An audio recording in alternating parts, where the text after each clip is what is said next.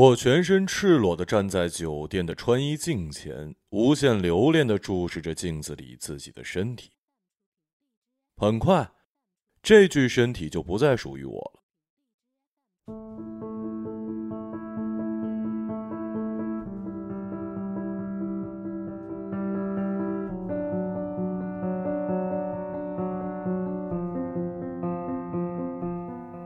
其实早在一年前，我就已经承担不起独立使用自己身体所需要支付的昂贵人头税，但因为我的信誉良好，银行批准了我的贷款申请，暂时帮我支付了为期一年的昂贵费用。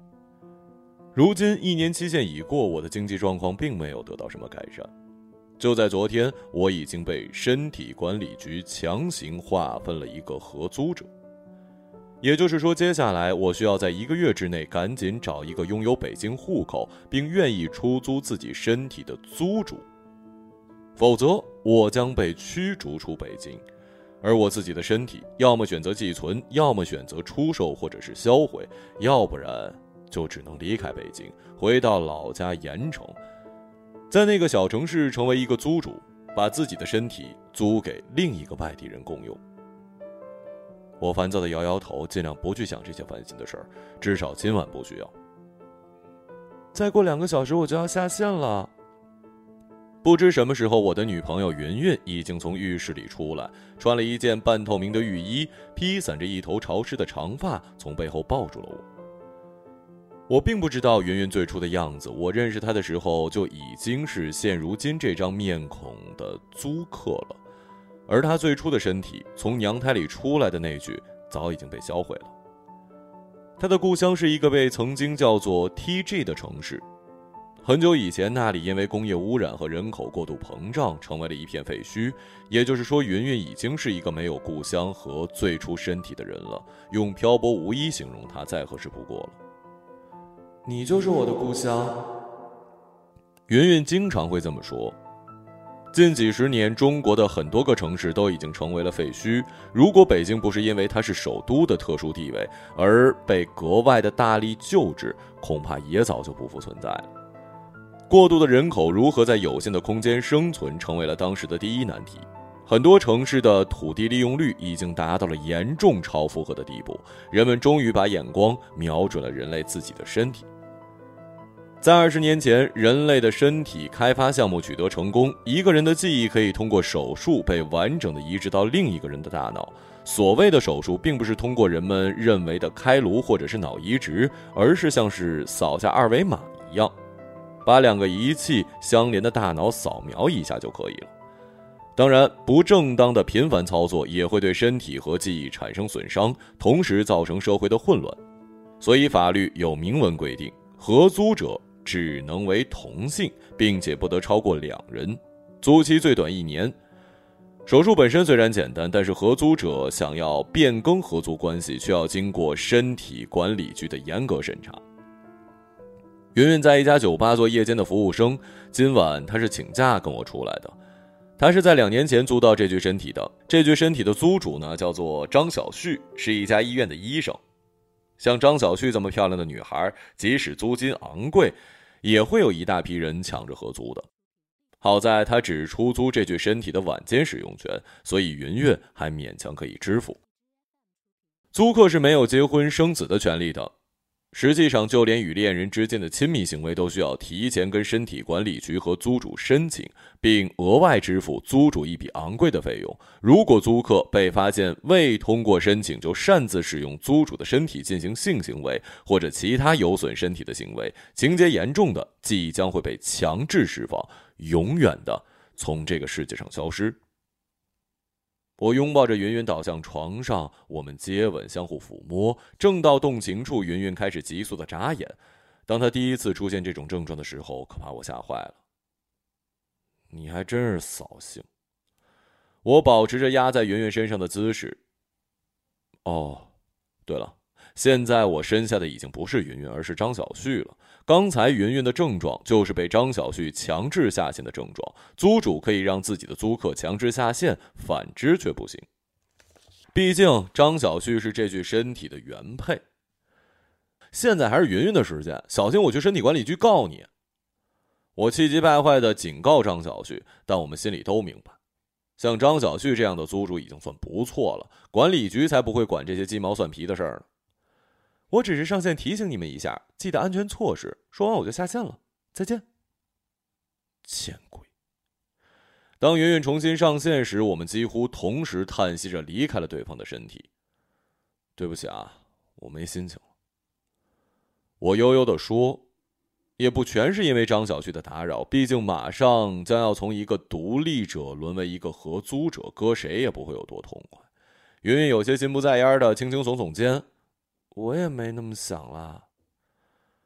我知道云云是失望的，当然并不是失望此刻我们没有成功的进行性爱，而是失望我也很快会成为一个合租者了。我不是不明白，除了爱情，他对我有着怎样的一种期望？我是在云云工作的酒吧认识他的，虽然那时我已经申请了一年的贷款缓冲期，但还算是一个货真价实的独立者。这在云云的眼中，无疑有一定的经济实力的象征。我是一个画家，虽然已经很久画不出想象的作品了，瓶颈期的烦恼嘛。加之如果一年内经济状况若没有改善，将被降格为合租者的忧虑，让我常常去那家酒吧借酒浇愁。一来二往，就与云云熟识了。云云每天的在线时间是从晚上十八点到次日的六点，所以恋爱之后，我们都是在晚上约会，白天他会下线。而成为张小旭。张小旭并不认识我，一开始出于好奇，我悄悄跟踪过张小旭。如果你是一男人，一定会理解我这种想要跟张小旭发生什么点的心情。我说的发生点什么，并不一定是指上床。想一想啊，他跟你的女朋友共用一具身体，却完全拥有另一种性格。他完全不了解你，甚至不知道你的存在，这还真是挺有意思的吧？当我第一次制造机会接近张小旭时，他第一眼就认出了我。我认识你，王野。他眼神冷漠的看着我，见我一脸吃惊，张小旭解释：“云云已经跟我提出申请了，我在资料中见过你的照片。”我扫兴的点点头，没话找话。那你打算同意吗？张小旭没回我，而是反问。难道你不觉得跟租客恋爱的时候再来故意接近他的租主是很不道德的行为吗？我又没跟你怎么样。我有些底气不足，为自己辩解。我就是好奇。但愿如此啊。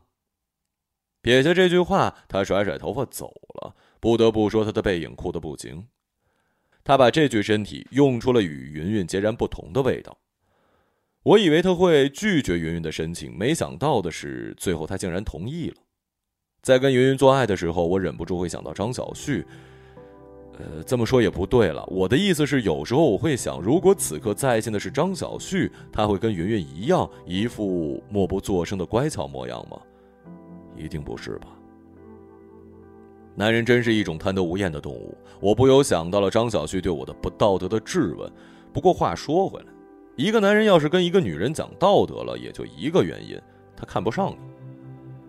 在我跟云云热恋的时候，我跟他坦白了我已经向银行申请贷款的事儿。那时候，他的眼神中难免有一些失望的神色，但转而安慰我：“只是暂时的，以后你一定会好起来的。”我可以感觉到云云是爱我的。但这爱里一定也有一份隐隐的期望，期望我可以好转起来，然后不但清还自己的贷款，也帮他变成一个独立者。那个时候，云云常常会拉着我去逛寄存者的拍卖会。那些把身体寄存的人，如果到时候没有能力赎回自己的身体，或者是续交寄存费，身体就会被拍卖。那些年轻的男人或者女人的身体很快会被抢购一空。这个世界永远不缺突然有钱的合租者，就像这个世界从来不缺像我这样突然没有钱的独立者。云云在这些年轻的女人身体中流连忘返时，她会畅谈我们的婚礼。要知道，只有两个独立者才有权利结婚的。每当这个时候，我就会觉得她是在暗示我什么，而这也是我觉得自己最失败的时刻。我竟然没有能力让自己心爱的女人拥有一副独立的躯体。我们都不是单纯的十七八岁的少男少女了。一个女人在爱着你的同时，希望可以借助你的能力成为一个独立者。老实说，并不过分。以后我们会好起来的。我讪讪的承诺着。云云的手腕手表响起，五点三十分，还有半个小时就要到他跟张小旭交接的时间了。你赶紧走吧。他催促着我。我穿好衣服离开酒店，坐在酒店大门口的广场喷泉边抽了一颗烟。六点十分。张小旭面无表情的从酒店的大门走出来，他穿了一件樱桃红束腰裙，搭了一件黑色小西装，长长的头发扎成了一束马尾，一丝不苟，显得冷艳而妩媚。这身衣服无疑是云云为他准备好的，可见他们经过两年的合租，也算是默契十足了。嗨，我主动打了一招呼，一起吃个早饭。张小旭一副爱答不理的表情。难怪你没男朋友，岂止啊，连个要好的女朋友都没有吧？你看你这什么态度？跟云云相处的越久，我就越觉得张小旭熟悉。毕竟说白了，云云的身体就是张小旭的身体，所以有限见了几次面，张小旭都是这副爱答不理的表情，我却越来越不拿自己当外人了。啊，之前还发生了一个小插曲，张小旭休班那天，一个人猫在家里，感觉身体有点不舒服。他自己是医生的关系，测了一下体温，觉得有点发烧，随便吃点药没当回事儿。到了晚上，圆圆一上线就发觉情况有点严重，都烧到四十一度。幸亏圆圆迷迷糊糊给我打了个电话，我把他送到了医院。住院那段时间，本来我只需要晚上照顾云云，白天是属于张小旭的，自然不归我管了。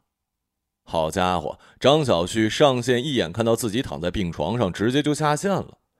结果生病那几天就成了云云持续在线了，云云那傻姑娘还挺开心，想想也是嘛，好长时间没见过白天的太阳了，我也就没再说什么，白天黑夜的照顾了这身体几天，直到彻底好转，张小旭才恢复上线。估计就是因为这事儿，他虽然没说句谢谢，但是也没有像以前那么对我横眉冷对了。张小旭径直进了一家早餐厅，我也跟着自然而然的坐在了他的对面。上次我跟你说那事儿，你考虑怎么样了？我嬉皮笑脸的问着对面的张小旭。其实那件事儿我之前跟他提过几次，就是让他做我的人体模特，无一例外被他拒绝了。你就答应我行吗？怎么说我们也算，你就答应我行吗？怎么说我们也算是熟悉的朋友吧？我意有所指的在“很熟悉的朋友”几个字上加重了语气。你就答应我行吗？怎么说，我们也算是很熟悉的朋友了吧？我有意所指，在“很熟悉的朋友”几个字上加重语气，有时候连我自己也觉得自己挺无耻的。但我得跟上帝发誓，我要张小旭做我人体模特，真的是为了艺术。我要是为了看他身体，我去找云云就行了。该看的我都看了。在他张嘴之前，我抢先说：“哎，我知道你要说什么。”云云当然愿意做我的人体模特，但我老觉得她是表情或者其他的，我说不出来啊。但总之是哪儿不对，我有预感，你就刚刚合适，你将是我的缪斯。我是想说可以。张小旭等我说完，用淡淡的语气声明：“啊，我没听错吧？没有啊。”你看，你看，看就是你这副冷漠的样子才找不到男朋友。不过我倒是觉得你这性格还不错，云有点太粘人了。张小旭没再说话。餐厅的电视机里正在播放早间娱乐新闻。著名舞蹈家张星宣布自己要做跨性别记忆移植。他是一个三十多岁的男舞蹈家，独立者。然后他将要寄存自己的身体，把自己的记忆移植到他刚刚购买的被拍卖的一具二十多岁的女性身体里。科技发达就是好啊！听说以前变性可痛苦了，你看现在多方便。张小旭白了我一眼：“你知道个屁！这种记忆移植是有风险的。每个人的记忆都带有自己很强的性别意识，比如你在你的记忆里，你肯定是一男的。要把你移植到一具女性身体里，就会出现乱码的。对于乱码，我并不陌生。我身边就有一个男画家租主，他女朋友是另一个女孩的租客。”后来他们俩一合计，男画家觉得，与其跟另一个男的共同使用自己的身体，干脆自己的女朋友成为自己的租客得了，岂不是很方便吗？于是男画家跟自己的租客解约，偷偷跟女朋友去了一家私家医院进行了合租者手术。结果就是他跟女朋友倒是成了合租者，结果俩人都疯了，也就是乱码了。无论是合租者还是独立者，是不能轻易跨性别进行记忆移植的。可能是牵扯到了张小旭的专长，他的话多了起来。当然，我也觉得可能是他不像以前那么排斥我了。像张晶这种跨性别移植者，需要他的女性意识足够强烈才可以，而且还需要进行记忆的过滤，过滤掉他记忆里的男性意识，这是很痛苦的手术，痛苦程度丝毫不亚于很久之前的变性手术。现在这社会啊，要是同性恋者倒是方便多了，俩人装一身体里，真是愿得一人心，白首不相离了。你白痴啊！两人在同一具身体里，要是同时上线，就很可能会死机的。就是猝死，那他们的结果就是这辈子连句话也说不上。你说他们方便不方便呀？得得得，我们别讨论这些有的没的。你可答应给我做模特了啊？张小旭点点头，突然想起什么似的。听说你要成为合租者了。如果我没看错的话，他的眼神里闪过那么一丝丝的柔情。怎么了？舍不得我呀？等我有钱了，再把身体赎回来就行了。我跟云云的租期也快到了。哦，对哈，听他提过这事儿。你还打算跟云云续约吗？我可不想自己女朋友换个身体，适应起来忒麻烦。可能不会续约了。啊，你打算把身体租给别人啊？你跟云云可是好几年的合租关系了。不，我这些年呢攒了一些积蓄，足够让我成为一个独立者，所以我不打算再合租了。而且家里一直催着我结婚呢。哦，还真是几家欢喜几家愁啊！我心里想着。不过你哪来的男朋友姐啊？我承认此刻我是有一些挫败感跟嫉妒的，想要故意打击他一下，好维持我们两个形式上的平等。虽然我很快会成为一个合租者，但至少我还有云云。张小旭不说话，只是默不作声的看着我，看得我发毛。我恍然大悟，指了指自己。你不会是喜欢上我了吧？为什么不会啊？张小旭终于短促的笑了一下，那副惯常的冷漠表情，竟然难得的掺杂了一点女孩子的羞赧。不，不是，呃，事情吧，有有点突然呢。我很喜欢你，虽然还不到爱的程度，但你算是目前最合适我的人选了。他们老是逼我去相亲，烦都烦死了。而且我的积蓄除了让自己在相当长一段时间里成为独立者，还会有一些剩余，意思不用我说就很明白了吧？你考虑一下吧。张小旭起身离开，独剩我愣愣的坐在餐厅。她还真是一个不按常理出牌的女人。他的意思是在我没有能力成为独立者的这段时间里会出手帮我，而同时他会跟云云解约，成为一个独立者，而我唯一要做的就是跟他结婚。听起来很诱人呢，但是云云怎么办呢？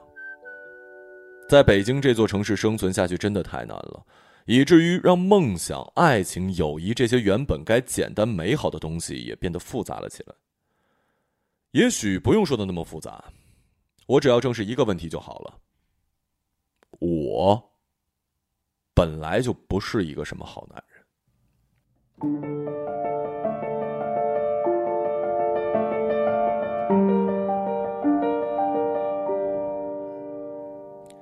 接下来的日子，云云一直催促我寻找我合适的合租者，我却并不着急，以还早着呢搪塞过去。而我给张小旭的回复是让我考虑一下。其实从我自己不慌不忙的态度里，我已经知道自己将要选择的答案。我之所以这么犹犹豫豫，好像还在考虑的样子，只是为了在张小旭面前显得不那么走投无路，外加自己那点可怜的自尊心和对云云那一点点的愧疚。哎，对了。你要什么时候做我模特啊？白天的时候，我问张小旭：“不如我们出去旅行吧，我顺便做你的模特，你也跟云云，那叫什么来着？分手旅行。”张小旭一边说着，一边把手伸给我：“哎，对了，把你的 DNA 扫描卡和手机给我。我们出去旅行这段时间，我为你请的代理律师会为你办理好一切的。还清你的银行贷款，替你重新申请成为独立者。你只要选择一个风景优美的地方，痛痛快快的玩一场。等回来的时候，我们就订婚。当然了，在旅行结束的时候，记得跟云云分手。我假装看着路边的风景，乖乖的把我的扫描卡跟手机交给了张小旭。出去旅行的话，我们要怎么跟云云讲啊？这就是你的问题了。当云云再次催促我赶紧寻找合租者的时候，我说：“哎呀，还有二十多天呢，不如趁我还是独立者，我们去旅行吧。你想去哪儿啊？”啊，费用的事儿不用担心，这点钱我还是有的。而且我已经打算重新开始创作了，我们很快会有钱的。出去旅行的话，需要跟租主申请，估计他不会同意，他还得工作呢。让他跟着我们一起旅行，他有什么不乐意的？你告诉他，费用我们全包了。嗯，那我申请一下试试吧。云云没有把握的小声说：“云云打算你写申请资料。”我打断他：“这些申请材料你写了，他也是白天会看到，不如到时候我们直接找他商量得了。”啊！我不想你跟他接触。云云有些小孩子脾气的说：“为什么呀？再说了，等我们出去旅行，我难免在白天跟他碰面啊。那我们不去了，我怕你会喜欢上他。他就像一枚银币，闪闪发光的正面，而我是暗淡无光的反面。瞎说！我永远最爱云云你了。你忘了，就生病那次，我早上跟他照过面，他那脸冷的跟冰山似的，哪有你温柔可爱啊？”我喜欢他那样的，我找虐呢，这还差不多。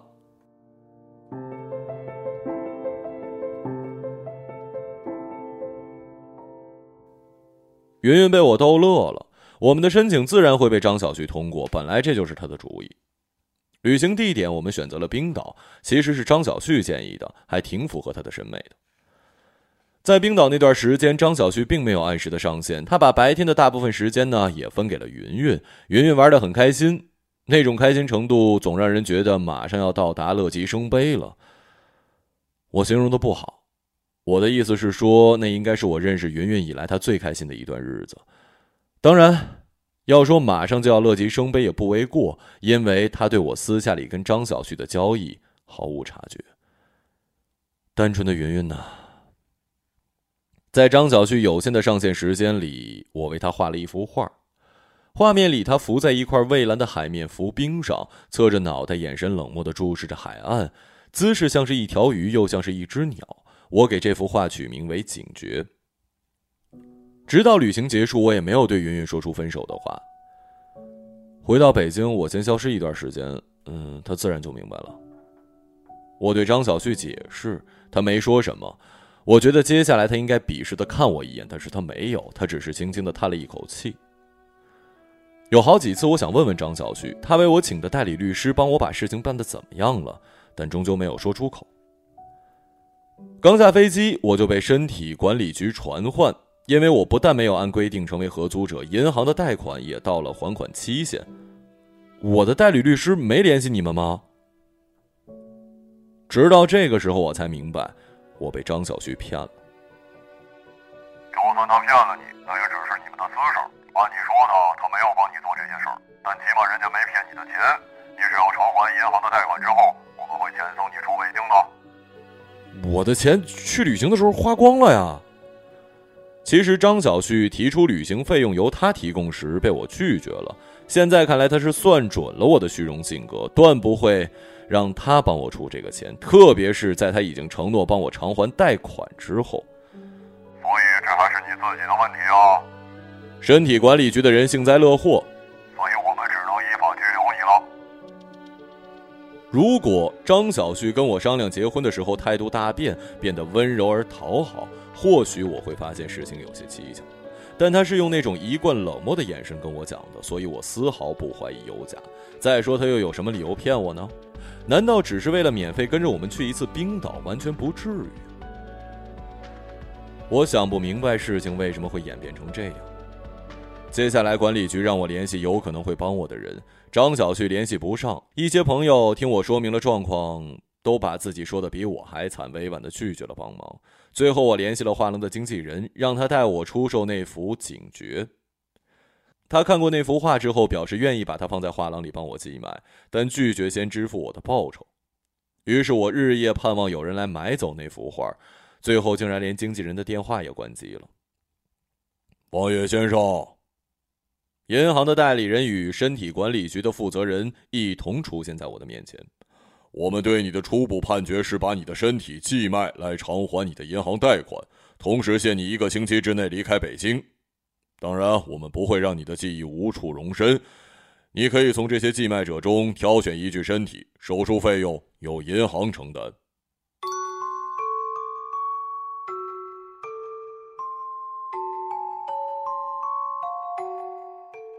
照片中最可观的身体已经四十来岁，面容丑陋，身材矮小。我惊讶地看着他们。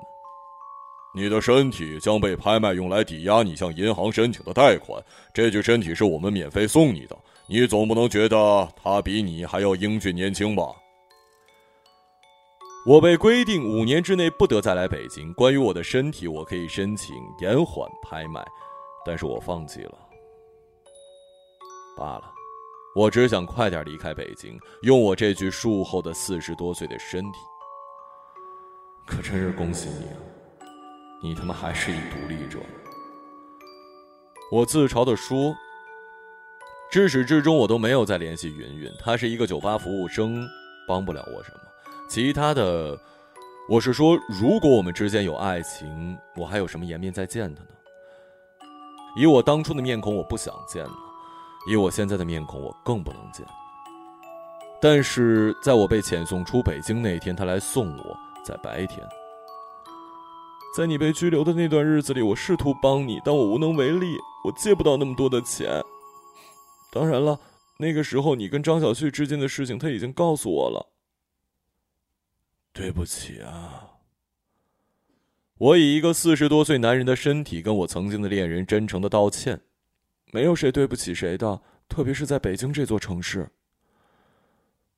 对了，你的租期也快到了，要早做打算呀。我现在已经是一个独立者了，张小旭把他的身体赠送给我了。云云面无表情的说：“那神情真的有点像张小旭。我还以为你白天能来是跟张小旭申请了上线呢。那张小旭他……”云云转身望向他的身后，我跟着望过去。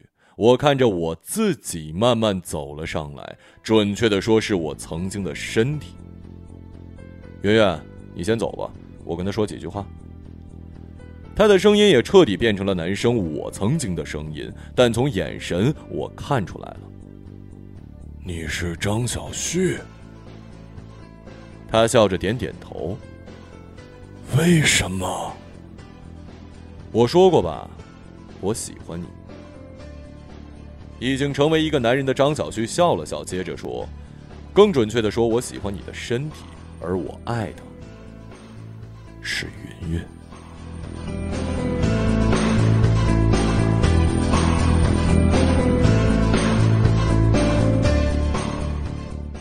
一个朗读者，马晓成。